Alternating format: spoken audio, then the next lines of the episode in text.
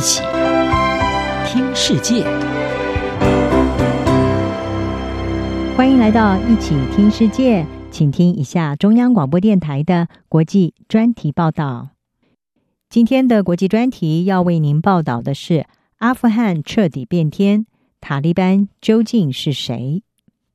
阿富汗民兵组织塔利班在外国军队撤军之际，发动了闪电战术。以乡村包围城市是显然奏效，只花了一个多月的时间，就迅速地逼近首都喀布尔，而且最终几乎没有花费一兵一卒，就让阿富汗政府交出了首都，也为他二次上台揭开了序幕，更震惊了世界。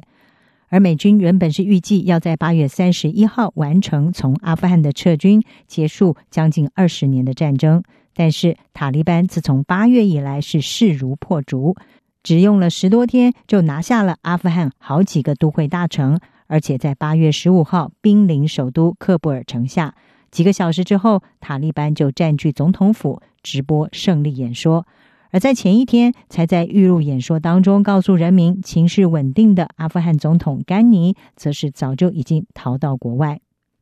事实上，阿富汗在历史上素有“帝国坟场”之称，从英国、苏联到现在的美国，都不得不黯然离开。然而，塔利班却能够在倒台之后卷土重来，而且相较二十年前美国入侵的时候，掌控更多的土地。塔利班到底是谁？为什么会让人害怕？他们又从何而来？为什么能够再次的崛起呢？其实，塔利班在当地的普什图语当中，它的意思是指伊斯兰教的学生，因此也被外界常常翻译为神学士。但是，现在这个词语也再次的引起阿富汗人对过去恐怖统治的恐惧。塔利班的崛起要回溯到前苏联在一九八九年撤离阿富汗之后的情势。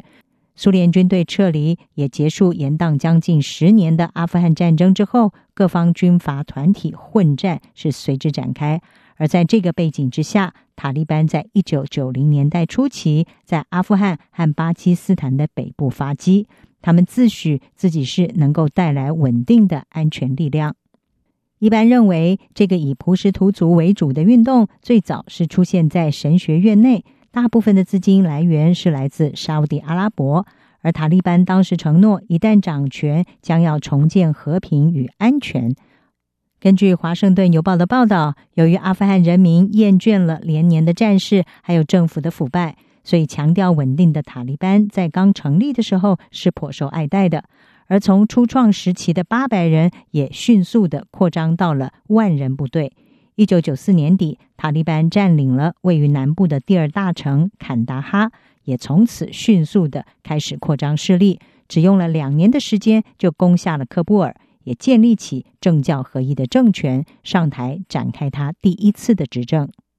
不过，在塔利班统治之下，执行严苛的伊斯兰教律法。英国广播公司就指出，塔利班严格的要求男性必须蓄胡。女性必须要穿着遮盖全脸和全身的罩袍，而他严峻的法律还包括公开的刑罚和鞭打，被定罪的杀人犯以及通奸者会被公开处决，窃盗者会斩断手脚。塔利班掌权的五年期间，更是女性的噩梦。塔利班极力的限制女性权利，女性不准上学或者是工作，出门也必须要有男性的家人陪同。此外，西方的影片还有书籍刊物也全数被禁，被认为亵渎伊斯兰教义的文物也全数被毁。最恶名昭彰的，要数在二零零一年，不顾国际的反对，炸毁了拥有千年历史、被联合国教科文组织列为是世界文化遗产的巴米扬大佛。而塔利班的命运，在二零零一年的九一一恐怖攻击事件之后，出现了转折。美国指控塔利班政权窝藏了恐怖攻击的主谋，也就是盖达组织的首脑宾拉登，因此带领国际军队进军阿富汗，也推翻了塔利班政府，展开长达二十年的阿富汗战争。不过，塔利班并没有因为倒台而瓦解，反而转入了乡间地区，持续的对外国军队和阿富汗政府军发动攻击。今日印度报的报道，塔利班政权即使在倒台之后，仍然维持着严格的组织层级，而且军纪严谨，会对叛逃的士兵祭出严格的惩罚，领袖位置也不会悬空过久，并且能够实质的掌控所有成员，因此能够维持他的势力。至于美国所扶植的阿富汗政府，则被认为是贪腐成性，许多地区的人民持续过着苦日子，也让塔利班可以打着反帝国主义的旗帜，再度的招兵买马。目前，塔利班是由第三代领袖艾昆萨达所领导，他是在第二代领袖曼苏尔在二零一六年被美军空袭轰炸身亡之后继任的。在这之后，他就持续的领导塔利班的高级领导层领导会议。一直到现在，艾昆萨达他的重要副手之一是首代领袖欧玛的儿子雅库布，主要是负责宗教和意识形态思想。另外一名副手希拉杰丁则是极端武装组织哈卡尼网络的领袖，他是负责压制任何反对塔利班的势力。领导会议这个组织下是设有主责军事、经济、政治宣传等等领域的委员会，可以视为是塔利班的内阁。而其中权力最大的要属军事委员会，可以指派塔利班控制区的地方首长。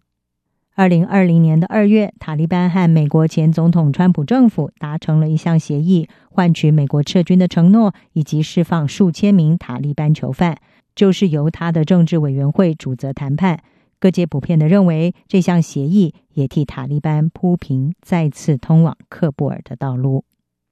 以上专题由张雅涵撰稿，还请您播报。谢谢您的收听。